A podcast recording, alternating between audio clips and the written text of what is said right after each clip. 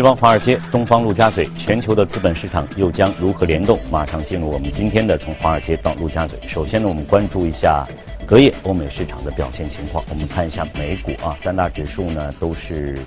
红盘报收，道琼斯表现更为出色一些，百分之一点五八的涨幅；纳斯达克呢是百分之零点四二，标普五百呢是百分之零点七九的涨幅。马上连线到前方记者格威尔，了解一下啊，机构有哪些声音。早上好，格威尔。早上，主持人，应美方的邀请，我国商务部副部长兼国际贸易谈判副代表王受文。拟于八月下旬率团访问美国，与美国财政部副部长马尔帕斯率领的美方代表就双方各自关注的中美经贸问题进行磋商。这一消息为萎靡多日的美国股市注入了一针强心剂，道指高开高走，盘中上涨超过四百点，波音和卡特皮勒分别上涨超过百分之四和百分之三。且财报方面，沃尔玛的季报数据显示，上季度调整后每股盈利一点二九美元，较市场预期好出七美分，营收同样也是好于市场预测。可比店销量同比上涨百分之四点五，好于此前市场预期的百分之二点四的涨幅。沃尔玛同时调高了全年的业绩展望。特别是在电商业务部分增长百分之四十，令华尔街大为满意。沃尔玛的股价大涨约百分之十，而另一家传统百货则没有那么幸运。J.C. Penny 公布的财报显示，上季度每股亏损三十八美分，比市场预期的每股亏损还多出六美分。营收不及预期的同时，公司还削减了全年展望，隔夜股价暴跌百分之二十五。而在中概股方面，京东公布的财报同样不及市场预测，特别是二季度的增速百分之三十一点二和二零一五年创下的百分之六十的增速相比，相去甚远，股价承压走低。年初至今的京东股价跌幅已经超过了百分之二十三。事实上，和去年的风光大涨相比，今年以来中概股的表现普遍不佳。阿里巴巴和百度较今年初创下的高位。股价分别回落了百分之十八和百分之二十二，虎牙直播更是从高位回落百分之四十五之多。主持人，好，谢谢德贝尔的介绍。我们再来看一下欧洲三大股指呢，同样呢也是红盘报收的啊。德国 DAX 百分之零点六一，法国 CAC 四零百分之零点八四的涨幅，英国富时也在百分之零点七八的涨幅。那机构有哪些观点和声音？我们再来连线到前方记者薛娇，薛娇。好的，主持人，在经历了周三的大幅下跌后，欧洲主要股指昨天在大宗商品价格回升以及土耳其危机略微缓和的推动下，普遍的高开，盘中波动较小。截至收盘，欧洲斯托克六百指数上涨了百分之零点五三，报三八幺点七；泛欧欧三百指数上涨了百分之零点五二，报幺四九三点二九。涨幅较大的英国富时一百指数则上涨了约百分之零点九。原油价格的回升推动了斯托克六百基础资源股指数盘中领涨各板块，涨幅达到了百分之一点六。必和必拓公司股价上涨了百分之二点二，英国石油公司也上涨接近百分之一。个股方面，德国汉高集团昨天宣布，将二零一八年的收入增长预期从百分之六下调到了百分之三，导致公司的股价下跌百分之三点五。周三公布的英国七月份的零售销售环比上涨了百分之零点七，明显高于百分之零点二的增长预期。核心销售数据在同比以及环比上也都有明显的增长。利好的数据推动了英镑对美元短线上涨约二十个基点，欧元对美元的涨幅也在百分之零点三左右。土耳其里拉则连续第三天反弹，对美元上涨了约百分之六点五。土耳其财长在昨天的电话会议上向投资者表示，已经采取措施来限制外汇市场的融资，降低通胀率是土耳其的第一要务。该国的银行业资本充足率为十六点三，有能力应对当前的波动。而土耳其央行的外汇储备也超过了九百亿美元。主持人。好的，谢谢薛娇的介绍。那马上呢，进入我们今天的全球关注。今天呢，我们将请来观策略的李琦啊。今天李琦给我们带来的话题，我刚才说很有年代的历史感在这里面。嗯嗯，为什么会突然想到给我们说一说这样整个一个货币的一个发展的历史？呃，因为随着那个美联储的加息，嗯，导致了各个国家，特别是一些发展中国家。它的整个的汇率的波动啊，变得非常大。嗯，所以呃，包括土耳其最近的一个危机，对，这是我们关注的一个。由于这个，我我们就引发到了就是关心到货币的由来。嗯，因为事实上很久以前大家是用金本位或者银本位去计算黄金或者白银，对，是这个意思啊。对，黄金或者白银来计算货币，而到今天呢变成纸币，嗯，那纸币呢，其实背后是一种国家信用的背书。嗯，所以要导致了各个国家的这个货币啊特别呃波动。嗯，然后呃最近几年呢，也有很多人开始尝试数字货币，包括呃比特币、以太币这种这种这种货币。所以呃，所以我我今天就特别想呃最近聊一下啊货币的一个由来，是不是最近的这整个的这样一个国际呃经济这样局势的这样一个变化？也是不是也会到了一个货币发展的一个，也会发生一个变化的，所以我们要要再来回顾一下这这一段历史，对，是，这是呃，这个这个也是我个人的呃最近一段时间的一个呃思考，嗯嗯，那最近呢，除了美国的这种强的这种霸权地位以外，数字货币也逐渐逐渐被很多小的国家来认可，嗯嗯，最早的时候，类似于以太币、比特币，只是因为年化波动太大。一年波动太大，所以很多国家觉得，哎，以这么大的波动的货币当自己的货币，那这个普通老百姓啊很难承受这种这种价格的这个波动。但事实上，我们现在可以看到，有很多非洲的国家，包括土耳其，自己的货币波动其实已经远远高过以太币和比特币。那这个时候，以太币和比特币可能会被大家呃提到那个议程上来。所以我们可以整个的回顾一下货币的发展史。其实最早大家很喜欢用黄金啊来作为货币的这种计算单位。为什么呢？黄金其实分呃分别有四个这样的一个发展的阶段。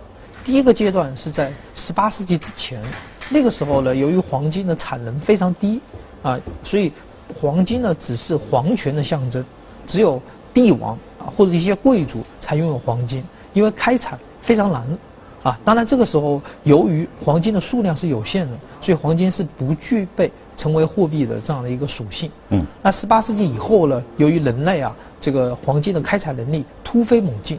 那么在十九世纪的后半叶后五十年呢，就五十年已经开采出来黄金，已经顶替了前面五千年的一个总量。这个时候大家就觉得，哎，黄金作为一种货币的计算单位是特别好。那么从一八一六年，英国首先率先推出金本位制，那么整个英国啊就开始以黄金作为一个货币的计量单位了。那那个在当时的同期呢，全世界呢有三种态势，第一种。以英国和英国的殖民地以及葡萄牙为代表的国家，他们呢是金本位制。当然逻辑很清楚啊，这些国家呢，他当时呢是殖民的这种制度。突然发现，哎，美洲的人特别会产黄金，就去美洲啊去侵略，就把这些地方的黄金给给抢回来了，掠夺回来了。这样呢，他们国家就非常有黄金的储备，所以他们采取金本位制。嗯。那么以德国啊，还有丹麦、挪威。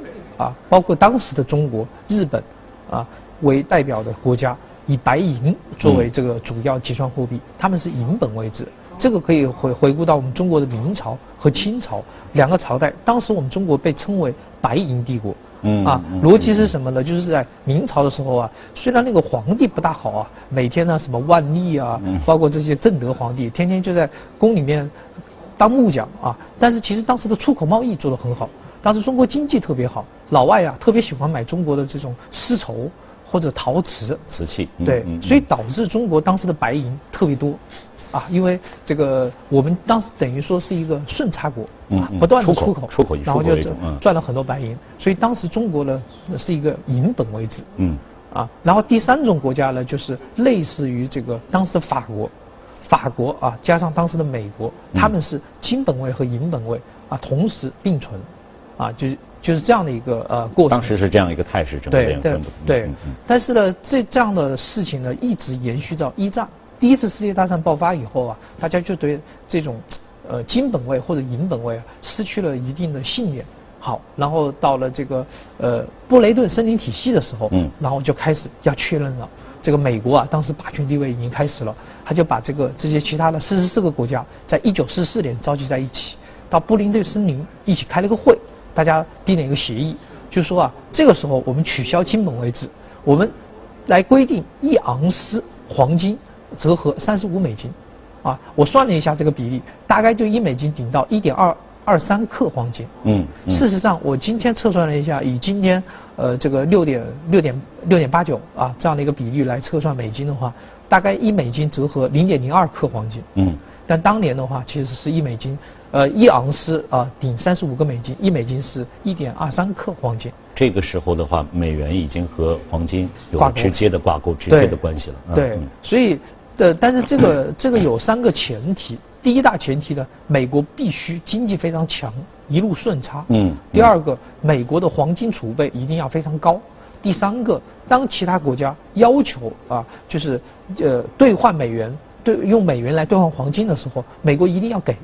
啊。嗯嗯。当时美国为什么那么强啊？在布林顿森林体系里面订立了一种霸主地位，因为当时美国的黄金储备在全世界排第一，他当时拥有全世界大概有百分之八十五左右的黄金。都在美国的手上，那一路呢？这个布林顿森林体系其实当时做的是非常好嘛，各个国家都觉得还可以。嗯。但是美国后来在六十年代的时候啊，就一九六零年的时候，搞了越战和朝战，搞了这两场战战役以后啊，消耗了大量的黄金，直到其他的西欧国家，以法国和德国为代表的国家就很担心，这美国其实没那么多黄金。如果我手上有这么多美元，美国根本就没有那么多黄金储备。这个当初答应我的，我想换黄金换不回来怎么办？啊，对，就担心了。对，这个时候他们就要求啊，美元贬值，但是美国人不贬值啊，美美国人说我强势的，事实上我我刚才也也算过嘛，当时的美元是一美元一点二二五克二三克黄金，最开始最初的时候。现在是零点零二克，所以从当时到现在肯定是大规模贬值嘛，嗯嗯，所以他们就开始了兑换啊。就找美国人说，既然你美元不贬值，我要黄金啊！你不是承诺了吗？这个一盎司等于三十五美金对吧？那那我来跟你兑换。这个这个美国呢，最后就尼克松啊，啊就就不得不宣布就不兑换了，啊，这个我今后美元和黄金就不挂钩了。嗯嗯。这样的话呢，就美元就自由波动啊，这样美元开始贬值了。其实耍赖嘛。嗯嗯。你搞了这么多这个黄金券出来，然后突然黄金券就是当时的美元嘛，你突然一下子说，哎，我不跟你兑换了。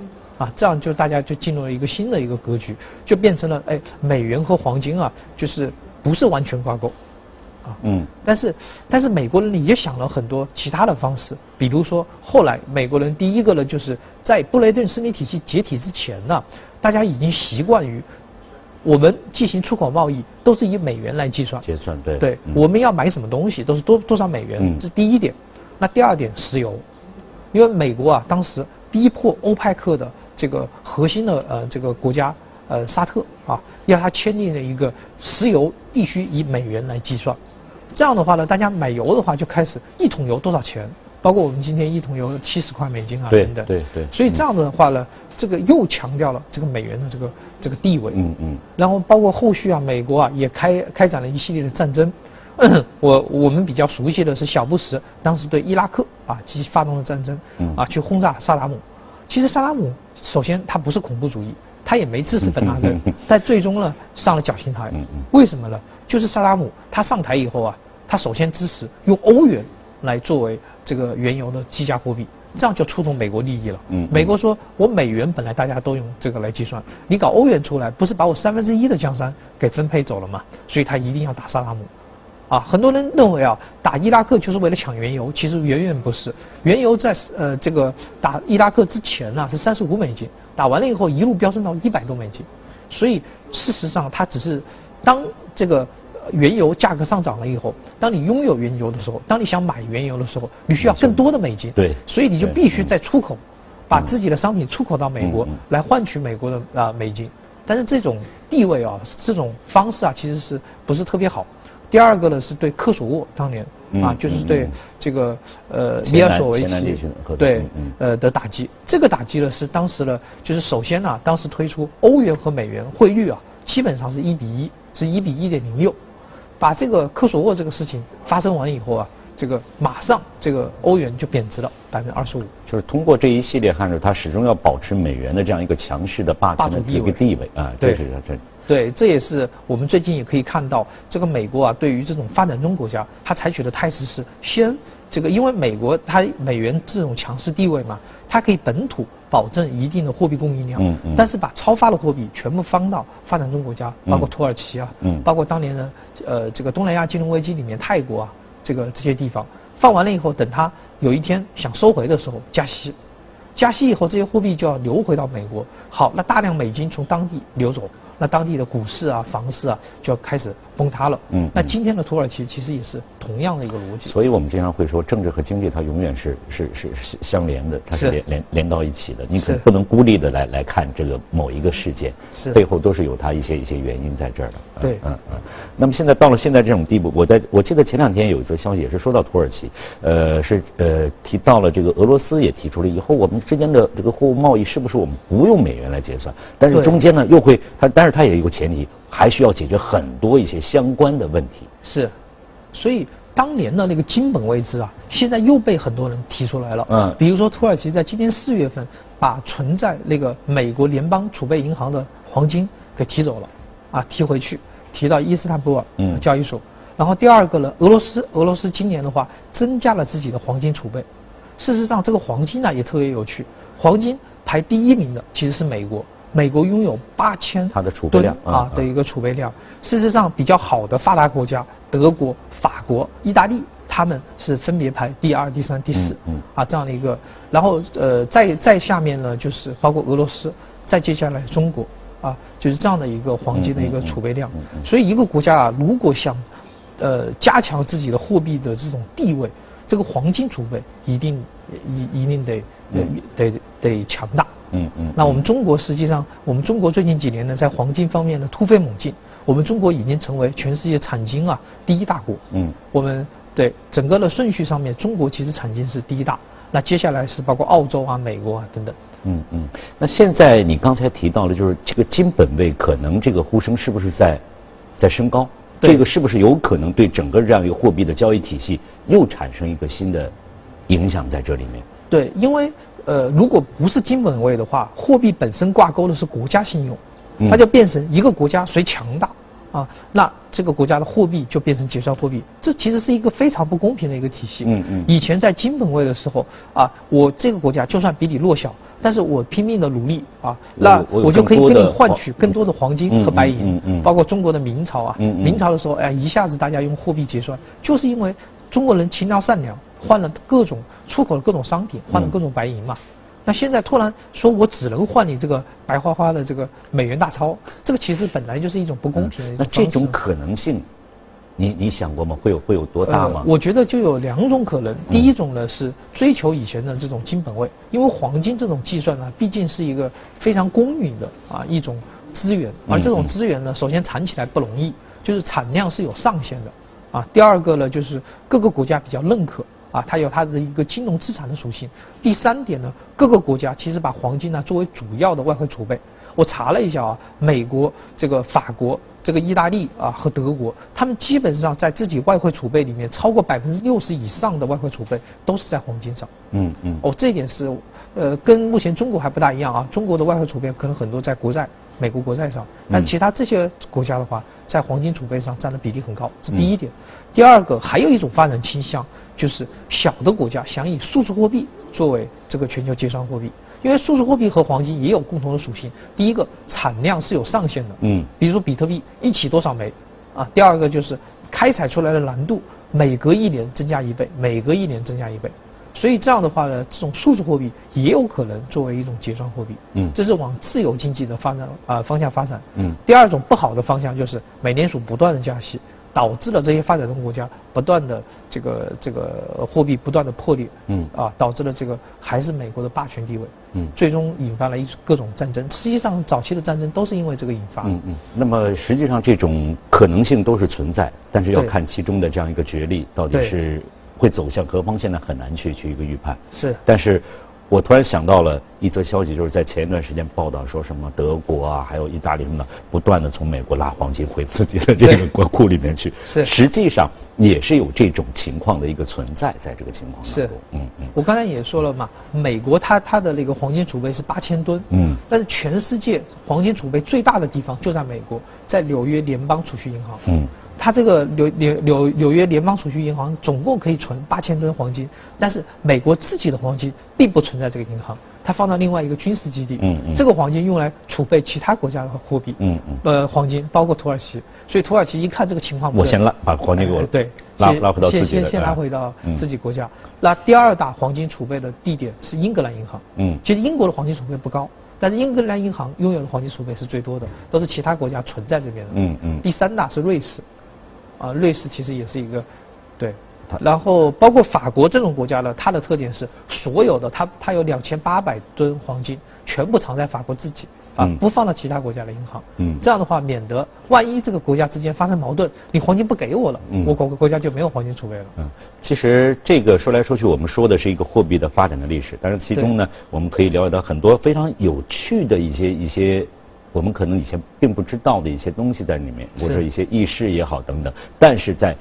抛开它的表面的话，我们进到深度，实际上也就是一个各个国家经济实力之间的博弈，是，甚至包括将来有可能在政治方面各个方面的这个在这里面。如果说你的黄金储备真的是，比如像你刚才说的，我我强大了，我有足够的黄金储备的话，实际上也是你国力的这样一个一个象征，应该是应该是这么理解吧？现在，是这种情况。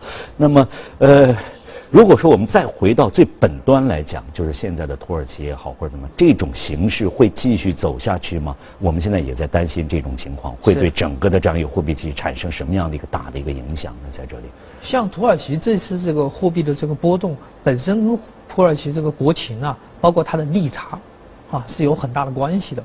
这个就是最近才爆出土耳其这种影响啊。但是事实上呢是两点，第一点这个国家的经济不行，嗯，利差啊，这个这个呃，第二点呢就是美联储加息导致了大家对土耳其的这种担忧，而且土耳其的这种汇率的这种波动啊，一下子已经波及到整个欧洲了，啊，特别是类似于土耳其这种发展中国家，其实是最危险的，因为这些国家的话，首先外资的比例比较高，嗯，它的股市里面外资的比例比较高，它呃它的股市啊是允许外国人过来开户。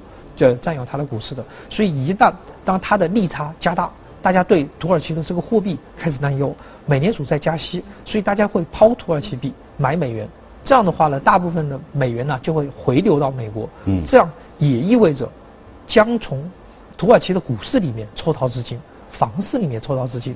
我们看到今年越南的股市其实下降了非常多，核心原因跟土耳其是一模一样。越南其实最近几年经济发展的特别好，对，但是呢。越南呢，大概有百分之五十一左右的股市的资金都是海外资金，都是游资。游资的话，美元一加息，资金从越南抽逃，整个越南股市就崩塌了。嗯嗯，这是一样的道理。所以，呃，最近呢，对于这种新兴国家啊，这种股市的这种下跌啊，以及汇率的下跌，其实是非常值得大家关注的。而且，美联储这个加息啊，它不是说一天加完，它在未来两年都会渐进式的加息。嗯，好。